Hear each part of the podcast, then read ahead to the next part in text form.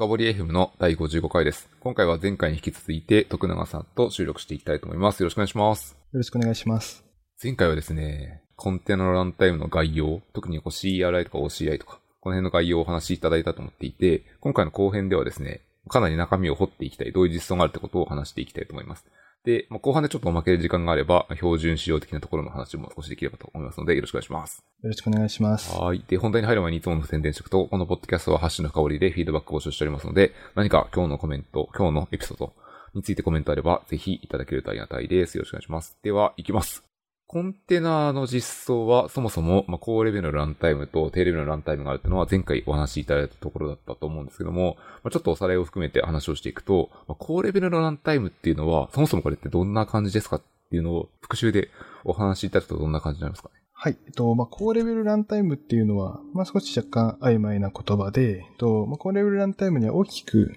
2つの、えっと、種類のランタイムがあります。一つは、えっと、ま、コンテナを触る方ならよく使われているだろう、Docker のように、ま、開発者が CLI コマンドを叩いて、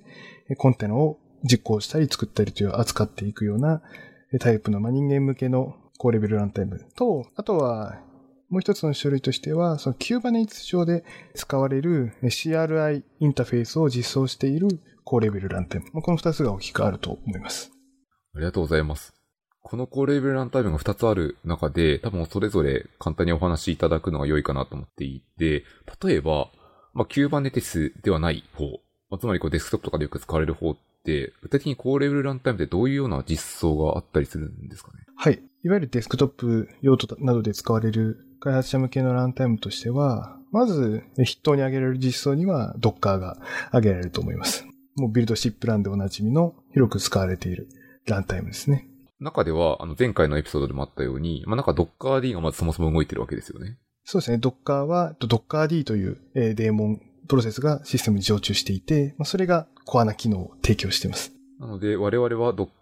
CLI を使って、例えば Docker コンテナ、ランとか、まあ、プルでも何でもいいですけど、その辺を叩くと、まあ Dockerd がまず受け取っているってことですよね。はい、そうなりますね。で、もう前回もちょっとだけ出てた気がしますが、Dockerd は実際には、こいつはコンテナの作成とかを全部してるわけじゃないですよね。そうですね。えっ、と、まあ、さらに Dockerd というのは、えっとまたコンテナの作成とか実行のために別のデーモンに頼っています。で、これがコンテナ D と言われる、まあ、デーモンで、例えばそのユーザーが Docker ランとかしたときに、とまず Docker CLI が、Docker D に指示を出しますと。で、この時に、まず Docker D は、コンテナレジストリーから、イメージをプルして、コンテナを実行するために、そのイメージを実際に展開して、実行時情報ですね。エントリーポイントは何にするとか、環境変数はどんなのを与えるとか、そういう実行情報を取り出して、実行の準備をするというところまではします。ただ、えー、コンテナの作成実行という段になった時には、Dockerd はさらにコンテナ D に指示を出して、その、まあ、イメージのデータとか実行時情報をこう、コンテナ D に渡して、コンテナ D にコンテナ作成をまあ指示します。すると、えー、コンテナ D は、まあ、前回も話した通り、OCI ランタムというさらに低いレイヤーの、えー、ランタイムを使って、コンテナを実際に作成実行を管理していくというような流れになっています。あー、なるほど。これは多分コンテナ D は後で出てくるんですけど、このコンテナ D も高レベルのランタイムなんですよね。そうですね。なので、この Docker 周りは少しちょっと階層関係が複雑なんですけども、コンテナ D は Docker から指示を受ける、まあ、Docker よりも下のレイヤーに位置するランタイムではあるんですけれども、ただコンテナ D 自体も OCI ランタイムを、さらに下のレイヤーのランタイムを使うというような階層になってます。これちょっと内部でどう動いてるかっていうのを概要で知ってると気持ちなんかスッキリしますね。そうですね。なるほど。階層構造があって命令が流れていくとかよくわかりました。ありがとうございます。これ今 Docker という一番多分みんなが使ってるものから言ったんですけど、他にもこうデスクトップ環境向け、まあ、実際にコマンド叩く場合のランタイムってあるんですよね。はい、そうですね。有名な実装には Podman というものがあります。とこれも Docker 互換の CLI を持つランタイムで、これは Red Hat が中心になって開発しているランタイムになります。で、やっぱり Docker の CLI っていうのは、手馴染みがいいという利点がすごく大きくて、と、まあ、そういうところから、まあ、その Docker CLI を、と互換の CLI を持つことで、その使いやすさを、まあ、別の実装ながらも、まあ、ユーザーに提供しようというような実装が出てきたというところになります。レッドハットが作られてるってことなので、まさにこう、これはレッドハットの企業戦略的な部分が透けて見える気がしますね。ですね。これちなみにやっぱ気になっちゃうんですけど、ポットマンを使うことによって、まあ、ドッカーとこう多分ある程度特徴とか狙ってるところが違うと思うんですけど、代表的なところってのはどういう特徴があったりするんですか？そうですね。ポッドマンはやっぱり Docker 互換の CLI を持っているので、と機能的には、やっぱり Docker とその大きな違いは、というか Docker 互換なのでやっぱり大きく違いはないんですけども、ただまあポッドマンには、機能面での違いで言うと、その名の通りポットにまつわる機能があるというのが一つ機能面の違いであります。で、もう一つ、アーキテクチャ面での違いで見ると、と Docker は、えー先ほど述べた通り Dockerd というデーモンがシステムに常駐するサーバークライアント型のアーキテクチャを持ってるんですけども、ポットマンは、とそれとは対照的に、そういった常駐デーモンを持たない、デーモンレスって言われてるんですけども、えそういったアーキテクチャでえーコンテナを管理するというのがアーキテクチャ的な特徴になります。デーモンレスということは、ポットマンでコマンドを叩くと、本来は Dockerd が受け取って何かするであろうことを、そのポットマンのコマンド自体がいろいろこなしてくれるってことになりますよね。そうですね。なるほど。結構やること多そうですね。今日もただコマンド打ってから。そうですね。そこはやっぱり思想の違いというところが出てるのかなと思います。これ、やっぱ素直に疑問に思っちゃうところが一個だけって聞いてみたいのは、Docker ってこう、Dockerd がいて、デーモンが常駐してるので、例えば、まあ、そのマシンの中で3つとか4つとか動いてるコンテナっていうのが名前が付けて管理されていて、例えばこう、何秒起動してますかっていうのが、まあ、 docker ps 的なところで見えたりするじゃないですか。っていうような、こう、ステートに関する情報を取得しようとすると、 Podman は、どうして、それはやっぱ同じような情報が見えたりするんですかね？そうですね。そこはやっぱり Docker 互換の機能を持っているので、まあそういったステートも管理していますと。で、えっと、まあ、ステートの管理は、まあ、いろんな手法を使ってはいるんですけども、まあ、一つ、そのコンテナ管理において、まあ、重要になってくるのが、 Podman も実は小さなデーモンを使っているというところですね。これは conmon と言われるとデーモンで、コンテナの親プロセスになって、コンテナから出てくる入出力の管理だったりとか、例えば、ポッドマン、エグゼックとかやって、えっと、実際にコンテナの中に入ってコマンドを打ちたいとか、そういったような時に、えっと、そういったインターフェースを、まあ、提供するとか、そういう、まあ、入出力とかログに関する管理であるとか、まあ、そういったことをする、まあ、小さなコンモンという、マネージャープロセス的なデーモンプロセスが、まあ、コンテナ一つに対して一つ一緒に起動しているというのが、まあ、アーキテクチャ的な特徴ですね。なので、デーモンレスというのは、まあ、少し怪しいところがあるんですけども、Dockerd のようなデーモンはいないというところで、デーモンレスなアーキテクチャであるとは言えると思います。なるほど。すごい極端な例を言うと、例えば、そのポットマンを使ってコンテナを、例えば100個起動すると100個コモンが生まれるみたいなイメージだってます。そうですね。そういうイメージになります。なるほど。これはまさに思想の違いが出ていて面白いですね。そうですね。ありがとうございます。じゃあちょっと他にも多分あると思うので、ささっとこうどんどん聞いてみたいと思うんですけど、今どっかとポットマンを聞いたところで、まだ他に今回の高レベルの、例えば CLI を提供してくれる実装ってあったりするんですかね？はい。まあ、Docker 互換の CLI を提供するランタイムとしては、まあ、もう一つ実装がありまして、まあ、これは正確にランタイムというよりも、まあ、CLI といった方が、CLI コマンドといった方がより正確な表現だと思うんですけれども、NerdCTL という Docker 互換 CLI があります。で、これはどういうものかというと、コンテナ D、先ほども出てきた Docker D が、えーコンテナ作成のために依存しているデーモンですけども、そのコンテナ D、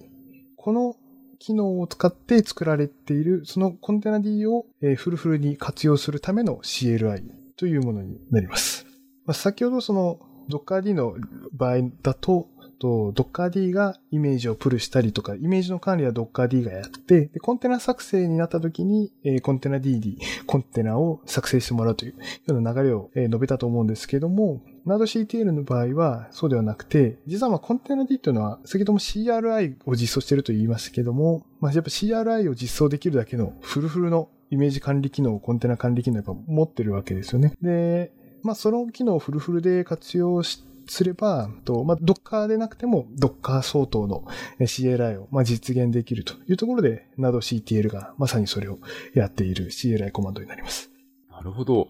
これあれですね、ちょっと絵絵を描くと多分分かりやすいと思うんですけど、Docker のコマンドを打ったとしても、NerdCTL のコマンドを打ったとしても、最終的にはコンテナ D の API がたどり着いてるってことになるんですよね。コンテナ作成のところについてはそうですね。最終的にはコンテナ D にどちらもたどり着いてます。ちょっと一瞬あったかもしれないですけど、もう一回やっぱ聞きたいのは、これ NerdCTL を使うことの、こう、利用者側のメリットっていうのはどういうところに現れてくるんですか？とそうですね。一つは、コンテナ D の先進的な機能をいち早く試せるというところがあると思います。コンテナ D っていうのは、かなり成熟したプラグインシステムを持っていて、先進的な機能がたくさんプラグインとして開発されています。例えば、暗号化されたコンテナイメージを実行する機能であったりとか、あとは、とイメージを高速にプルする。むしろ、イメージのプルが完了する前にコンテナを実行してしまうことができるレイジープリングという機能だったり、そういった先進的な機能をサポートしていますと。ランドシテルを使う利点は、そういった先進機能をいち早く試せるというところにあると思います。なるほど。じゃあ、コンテナ D の開発をガンガン追っかけていて、あ、この開発されてる機能めちゃくちゃ面白そうだっていう場合は、ランド CTL を追っかけ、さらに追っかけてるとか、それを打つようにすると、まあ、どんどん使えるってことですね。そうですね。えー、コンテナ D でサポートされた先進機能を、まあ、Docker でも使えるようにするというためには、やっぱりアップストリームのためにいろいろ時間がかかってとか、どうしてもやっぱりタイムラグが出てしまうので、先進的な機能をもういち早くすぐに試したいという時には、ナド CTL が使い勝手がいいかなと思います。なるほど。確かに、まだおっしゃっていた、こう、レイジープリングとかって、まあ、コンテナのイメージで大きいものは結構時間かかったりするので、まあ、少しでもやれるとこから立ち上げてもらって、早く起動してくれるのは嬉しいところは結構強いですね。ここまでが、いわゆるデスクトップ向けというか、まさこう CLI とか叩くみたいな、ちょっとユーザーとか開発者、ディベロッパーに近い部分ですよね。一般そうですね。一方で、Kubernetes みたいな、ちょっと割と大きめなオーケストレーションツールから叩かれる方の話の CRI、高レベルランタイムの話もありますと。こっちは、さっき言った通りで、まず代表的なものがコンテナ D であるということになりますよね。そうですね。と、コンテナ D さっきも出てきましたけども、まあ、これは Docker 向けの API だけではなくて、CRI も実装しています。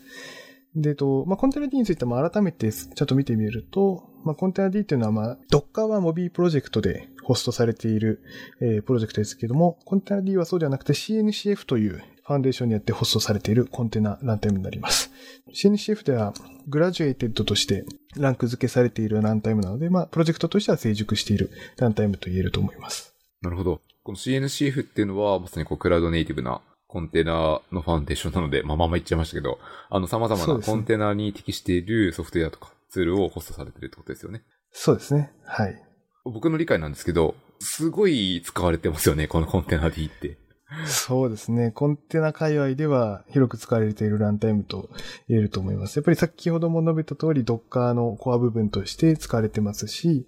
NerdCTL という CLI もあり。で、また、ビルドキットというビルド用のツールがあるんですけども、それも実は内部でコンテナ D を使って、え各ビルドステップを実行するというようなことをやっていたり、で、それ以外にも、マネージド Kubernetes ですね。 GKE とか AKS とか、あとそれ以外にも AWS Fargate とか、そういった商用のサービスでもコンテナ D がランタイムとして使われていたり、あとは Kubernetes ディストリビューションの K3s、 kind、 minikube とかそういったディストリビューションでも採用されているという感じで、かなりいろいろな場面ですでに使われているコンテナランタイムと言えると思います。コンテナを使っていると意識せずにめちゃくちゃお世話になってますね。そうですね。かなりコアな機能をもう握っているランタイムと言えると思います。なるほど。これやっぱ疑問が湧いてきて、まあ、コンテナ D 一強っていうのはなんとなくイメージは湧くんですけども、他にも一応 Kubernetes 上で利用可能というか使えるランタイムはまああるわけですよね。他にはどういうものがあったりするんですかね？そうですね。まあ実はコンテナ D 一強というわけでもなくて、まあ、やっぱりいろいろな、もう一つの実装が、えっとクライオという、えー、レッドハットが中心となって開発が進められているランタイム。で、これも、と、レッドハットオープンシフトったり、まあ、スーゼのカースプラットフォームとか、商用サービスで実際にサポートがされている、まあ、一定のシェアを持つ、まあ、ランタイムとなります。クライオはどういうところに特徴があるんですか？コンテナ D と比べると。まあ、コンテナ D は先ほども述べた通り、プラグインシステムを持っていて、いろいろな拡張機能を先進的に使えたり、また、コンテナ D はその CRI だけではなくて、コンテナ D API を経由して、Docker からも使われていたり、ビルドキットからも使われていたり、あとは、他にもいろんなツールから使えるようになっていたりという形で、まあ、すごく、まあ、そのの広い、えー、ユースケースを持つランタイムなんですけども、クライアの場合は、それとは対照的に、Kubernetes にフォーカスをしているランタイムと言います。というのは、クライアンはもう Kubernetes の定める CRI を実装するのに、必要十分な機能だけを実装しているランタイムです。なので、例えばその CRI ではイメージのプッシュは、えー、定めてないんですけども、なので、クライオはイメージのプッシュ機能は持ってないというところになります。あと、まあ、バージョニングも Kubernetes と同じサイクルを持ってて、例えばクライオ1.20は Kubernetes 1.20に対応しているという形で Kubernetes と同期されたバージョニングのサイクルを持っています。バージョニングが同じっていうのめちゃくちゃ面白いですよね。そうですね。もう本当に Kubernetes にフォーカスしているっていうのが、もう全面に出てますね。利用者としては結構わかりやすいですよね。あの、Kubernetes と同じもののバージョンを動かしておけば、まあ、これ担保されてると。そうですね。で、そういうところが、あの、クライオの売りのところでもあると思います。確かにこう、アプリケーションデベロッパー的な観点からすると、まあイメージのプッシュ自体は、その Kubernetes で運用するときには、なんかう動けばいいわけなので、別の機能で提供されてもいいので、Kubernetes の中でクライオを使って動かすっていう観点だと確かに言われてみればそうなんですけど、プルだけでいいなって気がしますね。そうですね。うーん、すごいストイックな感じで、でも思想が見えていいですね。ミニマルなランタイムですね。ちょっとなんか細マッチョ的な印象を受けました。そうですね。はい。ちょっとどうでもいい話をしまった。あと今のところで、えっと、高レベルランタイムの話をいろいろ聞いてきたので、残りはやったちょっと低い方にも潜ってみたいと思っていますと。低い方は、低い方の OCI の方ですね。OCI ランタイム、低レベルランタイムの方で言うと、一番やっぱメジャーなのは今回も何度もできているランシーがまずあるわけですよね。そうですね。やっぱランシーというのはもう今や、もうかなり広く使われているランタイムですね。まあ、これは、まあ、実際にこれどういうランタイムかと言いますと、先ほども述べた通りに、OCI ランタイムには OCI ランタイムスペックという標準仕様があります。とランシーは、その OCI ランタイムスペックの、今、リファレンス実装的に開発が進められている OCI によるコンテナランタイムになります。これなんかリファレンス実装と言いつつも、なんか本当一番浸透してる実装ってことですね。そうですね。ただ面白いことに、1.0の GA に到達したのは、つい最近の2021年6月なので、かなり長い間、1.0.0の RC で開発が長く続けられてきたランタイムでもあります。なるほど。 release candidate が続いていて、でも6月めでたいですね。ちゃんとこう出るっていうのは。そうですね。なんか、すごいちょっと脱線ですけど、最近 Terraform という、まあ、クラウドで使われるツールもなんか1.0を迎えていて、なんか昔から使ってた身とするとすごい感慨深いものがありましたね。感慨深いですよね。なるほど。ありがとうございます。で、えっと、さっきも、えっと、前回のエピソードでも話したんですけど、これは中で、まあ、Linux の機能をたくさん使っていて、まさにこの中ではネームスペースとか C グループが使われてたってやつですね。うん。そうですね。了解です。ありがとうございます。これ、ちょっとやっぱり気になって素朴な疑問シリーズなんですけど、リファレンス実装ということは、まあみんなこれをリファレンス参照しながら、自分の実装を作ってみたいって思う人もやっぱいるような気がしていて、OCI ランタイムのこうスペックを満たしてればいいわけですよね。これは、自分で作れるものなんですかって言って、なんか質問がおかしいんですけど。はい。えっ、と、作れます。それはやっぱり、ただ簡単ではないっていうのは、えーもちろんあると思います。と実際に例として、その最近すごく話題になっていたのが、と容器という甲子園ランタイムの実装があります。えっ、と、今年の3月ぐらいに出た新進気鋭の OCI ランタイムなんですけども、とこれを開発された方の記事を見るところによると、この容器も、もともとはそのコンテナの勉強として OCI ランタイムスペシフィケーションを実際に実装してみると、ラスト実装してみるというところが始まりで、で徐々に徐々に機能を、えーつけていって、今すごくまあ話題の OCI ランタイムになっているという経緯があるので、まあ作れないということはないと思います。これはあの、歌目さんという方が実装されていたやつですね。そうですね。これはあの、記事あったりするので、これもまさに show note に貼っておきたいと思います。はい、ぜひ。なんかすごいたまたまなんですけど、前、前回のエピソードの中でも、すごい若手の方がですね、あの時系列データベースを、まあ、こう、勉強の過程で実装してしまうという、すごいケースもあったりしたので、なんかこう、世の中には実装力ある人が増えてきていいなって気がしますね。そうですね。強い入門ですね。強い入門方法だと思います。ありがとうございます。ちょっとまた戻ります。あの、 runc の話をしていて、まあ、 runc は、まあ、すごいメジャーなもので、Linux の機能を使っているというところで、すごい概要が分かったんですけど、これだけじゃないんですよね？ランタイムというのは。そうですね。と、ランシー以外にも OCI ランタイムの実装というのはいくつかありまして、と、まあ、いろいろあるんですけれども、まあ、大きくその、モチベーションとして挙げられるというか、その分類の観点として挙げられると思うのが、まあ一つは、えーランシーよりもさらに、えーセキュリティを、向上を目指して、より強いホストとコンテナ同士の隔離を提供するように設計された OCI ランタイムと、えーランシーは Go で実装されているんですけども、まあ、Go 以外の言語で実装している OCI ランタイム。この二つの観点があると思います。なるほど。セキュアなものって例えばどういうものがあったりするんですか？そうですね。一つ、えーよく話題に挙げられるのが、型コンテナーズという、えー教えランタイムですね。これは、オープンインフラストラクチャーファンデーションで開発が進められているランタイムです。で、このランタイムの面白いところは、ポッド単位で仮想マシンを作成して、その中でコンテナを実行するということで、コンテナに加えてさらにその外側に、まあ、仮想マシンというアイソレーションバウンダリーをさらに追加することで、まあ、コンテナから脱出されても、まあ、ホストに到達される、まあ、危険性を可能な限り抑えているというところが、ま、特徴的なランタイムになります。これやっぱり、その話を聞くと、まあ、前回もちょっと聞いちゃったんですけど、やっぱやっぱ結構遅くなる気がします。例えば、うん、ちょっと極端な例を話をすると、Linux でも Mac でも何でもいいですけど、なんかバーチャルボックスみたいな、割とこう、普段皆さんが使うような仮想マシンとかを使うと、すごいやっぱ重くなるイメージがあったりしますと。で、これ極端なケースなので、あの、フルエミュレーションを自分のローカルマシンにしてするので、大変だと思うんですけど、どのぐらい遅くなるとか、やっぱこう特別になんか頑張ってるところとかっていうのは、型コンテナーズの仮想マシンはあったりするんですか？そうですね。まあ、やっぱり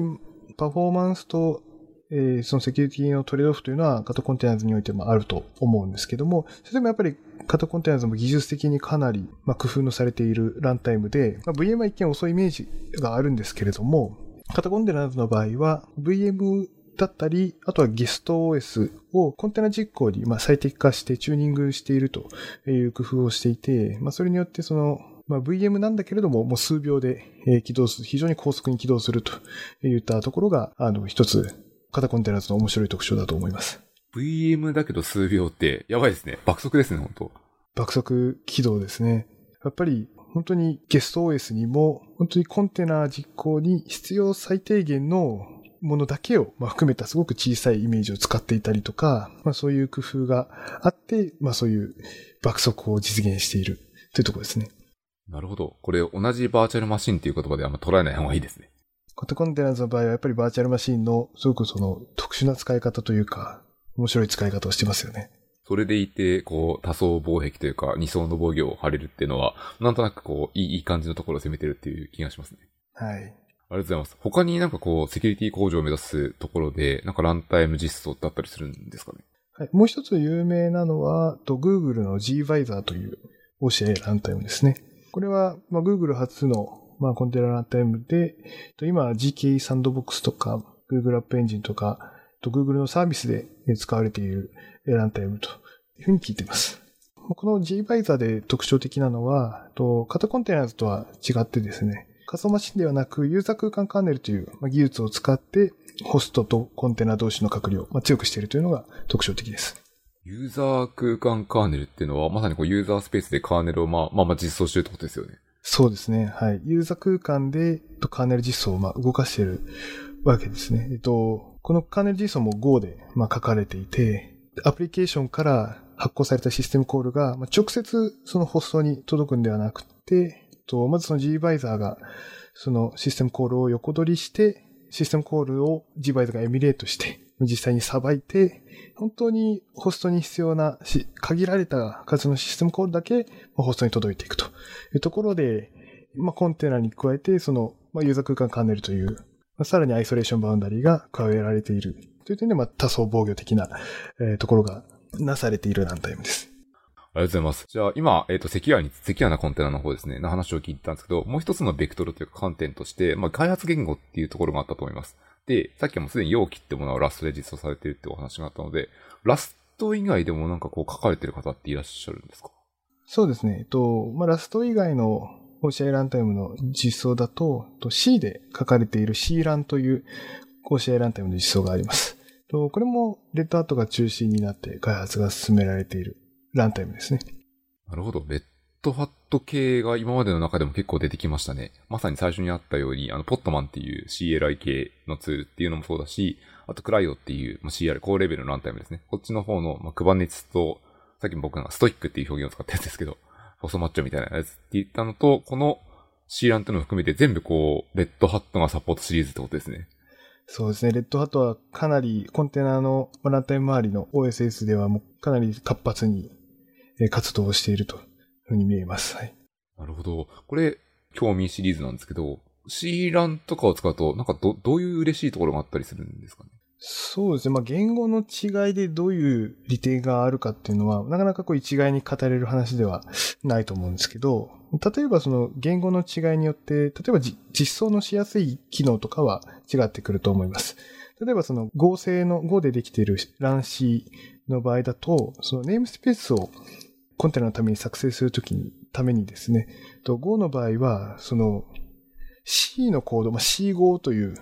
機能があるんですけども、まあ、C のコードをランタイム、Go ランタイムが始まる前に実行して、その C のコードでネームスペースを作り出した後に、実際に Go のコードが実行されていてという感じで、かなりテクニカルなことをして、えっと、ネームスペース、コンテナの機能を実現してるんですけども、まあ、ただ C で書くと、これはもっと素直に、えっと、教科書通りに書けますよね。システムコールを順に発行していって、えー、コンテナを作るということができます。そういうところで、まあ、実装のしやすい機能というのは違ってくるかなと思います。もう一つ挙げられるのは、やっぱりコントリビューションを受けられるコミュニティにも違いが出ると思います。クラウドネイティブ界隈では Go が書ける人が多いと思うので、やっぱりクラウドネイティブ界隈ではランシーがコントリビューションを受けやすいだろうとか、と容器はラスト製なので、ラスト界隈で今すごく話題になってますよね。そういった意味でコミュニティの違いも出てくると思います。あとはパフォーマンスの差もあるらしく、えっ、ー、と、C ランの場合なんですけども、まあこれはドキュメントによればそのラン C よりもコンテナ作成が2倍早くなる場合があって、メモリフットプリントも4分の1以下になるような場合があるということが報告されているので、パフォーマンス面でも実装言語による違いというのは出てくると言えると思います。すごい単純に言うと OCI ランタイムは OCI のスペックを実装していれば、まあ、動くっていう観点だと多分どれも動くようになるんだと思います。という一方で、裏側にはいろいろその、それぞれの特徴が隠れているってことですね。そうですね。いろんなバリエーションの実装があります。ありがとうございます。めっちゃよくわかった気がします。あと、残り時間でもうちょっと標準的な話も少ししてみたいなと思っていてですね。何かというと、今回のこの OCI のランタイムの周りの話って、やっぱこう、やっぱスペック的な話がいくつか出てきていますと、ちょっとおさらいというか、まあ、新しく出るかもしれないですけど、そもそも OCI にまつわる標準って誰が作ってどんな感じで進めてるという、その概要みたいなものを聞いてもいいですか？えっと、そうですね。まず OCI の仕様ってまあ、やっぱり OCI と名のついている通り、OCI という標準仕様を作成する団体が中心になっています。この OCI というのは、まあ、オープンコンテナイニシアチブという組織の略称で、Linux ファンデーションの講演のもとにコンテナ技術にまつわるベンダーニュートラルな仕様策定だったりとか、リファレンス実装やツール開発などを行っています。これが、えっと、まさに団体があって、この OCI は、例えばどういうスペックを規定されてるんですかね？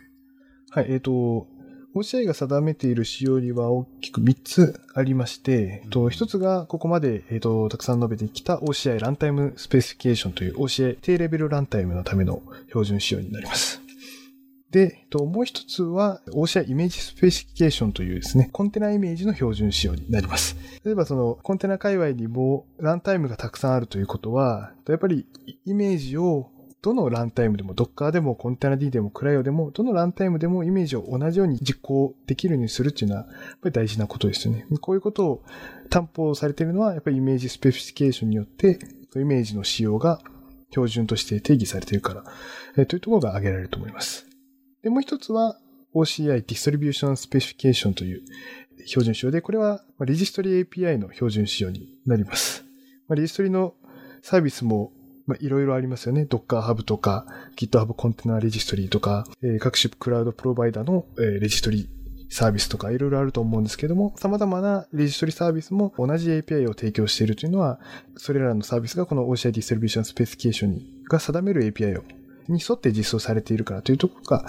仕様の、まあ、恩恵として大きいかなと思います。なるほど。今のところでもこう、ランタイムとイメージとディストリビューション、まあ、レジストリのところですね。で、大きく3つはあるってことですね。はい、そうなりますね。うん。これすごいシンプルな疑問なんですけど、例えば、2つ目にあった OCI のイメージの話、コンテナイメージの話で言うと、これは、すごい身近な例で言うと、たぱで、これ Docker ビルドで叩いてるのとめっちゃ関連してるってことですか？そうですね。これは、仕様は Docker ビルドとかなり関連してると思います。やっぱりイメージビルダーにもいろいろな種類があるんですよね。例えば Docker ビルドがまず代表例ですし、あとは、まビルドキットというイメージビルダーもありますし、あとはキャニコっていうイメージビルダーだったり、他にもいろいろとイメージをビルドするためにするというたくさんあるんですよね。で、そのどれも、例えば別々のバラバラなイメージ仕様のイメージを作ってたとすると、やはりランタイム側としては、それらすべてのイメージフォーマットを実行できるように実装しないといけないってなると、まあ、相当な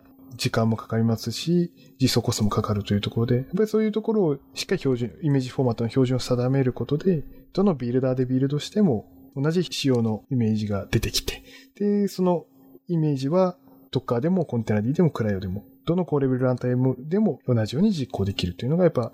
イメージスペシフィケーションの重要なところだと思います。うんなるほど。まさにこれってこう標準仕様にあるあの貢献というか恩恵ポイントではありますね。そうですね。これ多分同じ話が例えばディストリビューションでもあって、例えばさっきあったように、Docker は Docker Hub を提供しているので、イメージをプッシュプルするのが簡単にこう分かりやすくできると思うんですけど、例えば各種のクラウドプロバイダーとか、あと別の SaaS の企業もレジストリは提供してるじゃないですか。コンテナのイメージのレジストリ。っていうのは、例えばイメージなんですけど、Docker コマンドを使ってプッシュをしたい場合でも、宛先が他のレジストリでもあのプッシュできるっていう認識で合っていますか？そうですね。まさに、それがディストリビューションスペシフィケーションの、まあ、恩恵だと思います。もうどのレジストリサービスに対しても、えー、Docker 一つでプッシュもプルもできる。まあ、それによって、まあ、そのコンテナの利点であるポータビリティっていうのが、さらに、えー、強化されていると言えると思います。なるほど。これめっちゃ便利ですね。開発者からすると。そうですね。レジストリそれぞれが全然違う API を提供していたとすると、まあ、特にそのランタイム作る側からすると、やっぱり、クライアント側からすると、その全ての API に合わせて実装を用意しなければならないというのは、すごく大変なので、統一された API 仕様があるというのは大事だと思います。ありがとうございます。これ、あと今スペックの話をしていたので、もうちょっと話をしてみたいところとして、えっと、僕みたいな割とコンテナライト性、まあ、必要な時にしか使わないんですけど、からすると、割とこう、Docker 登場以降にもう数年経ってきているので、スペックといっても結構成熟してるんじゃないかっていう気がしていますと。この先、どういう進化をしていく、発展をしていくっていうのは、なんか徳永さんから見えてるものはどういうものがあったりするんですか？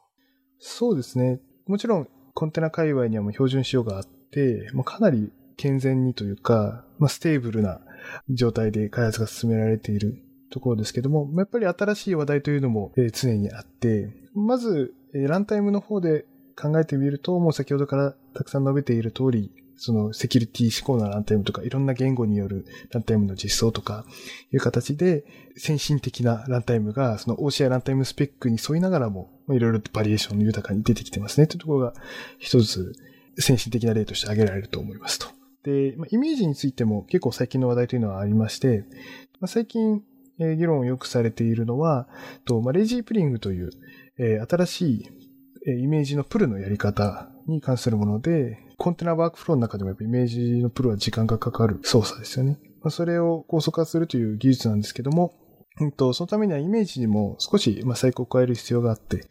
えっ、と、そういったところで既存のイメージスペシフィケーションを少し拡張する必要があるわけですけども、まあ、そういったところで、まあ、どういう仕様にするのがいいかとかいう、まあ、議論があったり。あとは、えー、レジストリについても、やっぱ新しい話題というのはあって、コンテナレジストリのというのは、一般的にやっぱコンテナレジストリと言われている以上、コンテナを格納するためのストレージサービスというようなイメージなんですけれども、最近はそのコンテナだけじゃなくて、えー、例えば最近だと、とホームブルーが、えー、そのバイナリー配布のためにコンテナレジストリを使って配布をしているとか、そういったコンテナ以外のものもレジストリに格納して、レジストリをもっと汎用的なストレージサービスと捉えて、えー、活用していこう。というような、まあ、議論も出ていたりするというところで、それぞれランタイムイメージ、そしてレジストリ、どの分野でもいろいろと新しい話題は常に尽きないなというような印象ですね。最後のレジストリのところは結構びっくりするものがありますね。コンテナを入れるだけの入れ物じゃなくなってるってことですよね、スペックが。そうですね。はい。やっぱりそれだけレジストリ API がもともとかなりジェネラルな API としていい設計を持っているというところが、やっぱりこれだけそのレジストリの応用力をまあ生んでいるのかなと思います。やっぱちょっと聞いてみたいのは、レジストリにパッケージ、まあ、ブルーでもいいですし、多分これ将来的には他のパッケージマネージャーとも連携していくんだろうと想定のもと、これを連携しておくと、例えばイメージビルド周りでいいことってあったりするんですかね？そうですね。まあ、パッケージマネージャーがレジストリと連携すると、まあ、イメージビルドで直接的にそのパッケージマネージャーのユースケースから得られる利点は、うん、まあ、すぐには思い浮かんでこないですけども、ただそのレジストリ API のそのジェネラルな設計というのは、まあ、イメージビルドに、実は今も恩恵を、まあ、与えているんですよね。どういうことかというと、ビルドキットの例なんですけども、ビルドキットはそのイメージをビルドしていくときに、ドッカーファイルとかにこうステップごとにいろいろイメージビルドの手順を変えていくと思うんですけども、そのビルドステップごとに、とビルドキットは中間の成果物をキャッシュしていくんですね。これによって2回目以降のビルドが早くなるので、ここでその、あるホスト上でイメージをビルドしたときに、できてきたキャッシュを、これを他のホストでも同じようにそのキャッシュが活用できたら、まあ、その別のホストでもビルドの時間が短縮されて、まあ、嬉しいということがあるんですけども、まあ、これを実現するために、ビルドキットは、レジストリを媒介として、キャッシュをホスト間で連携するための機能を持っているという形で、まあ、レジストリの API のそのジェネラルな設計というのが、まあ、ビルドにも今、現在活かされていると言えると思います。うん、なるほど。なんかその汎用性が意外なところで繋がっていますね。そうですね。やっぱりもともとすごくいい設計だったというふうに言えるんだと思います。で、この今出てきたビルドキットのメンテナを徳永さんがされてってことですね。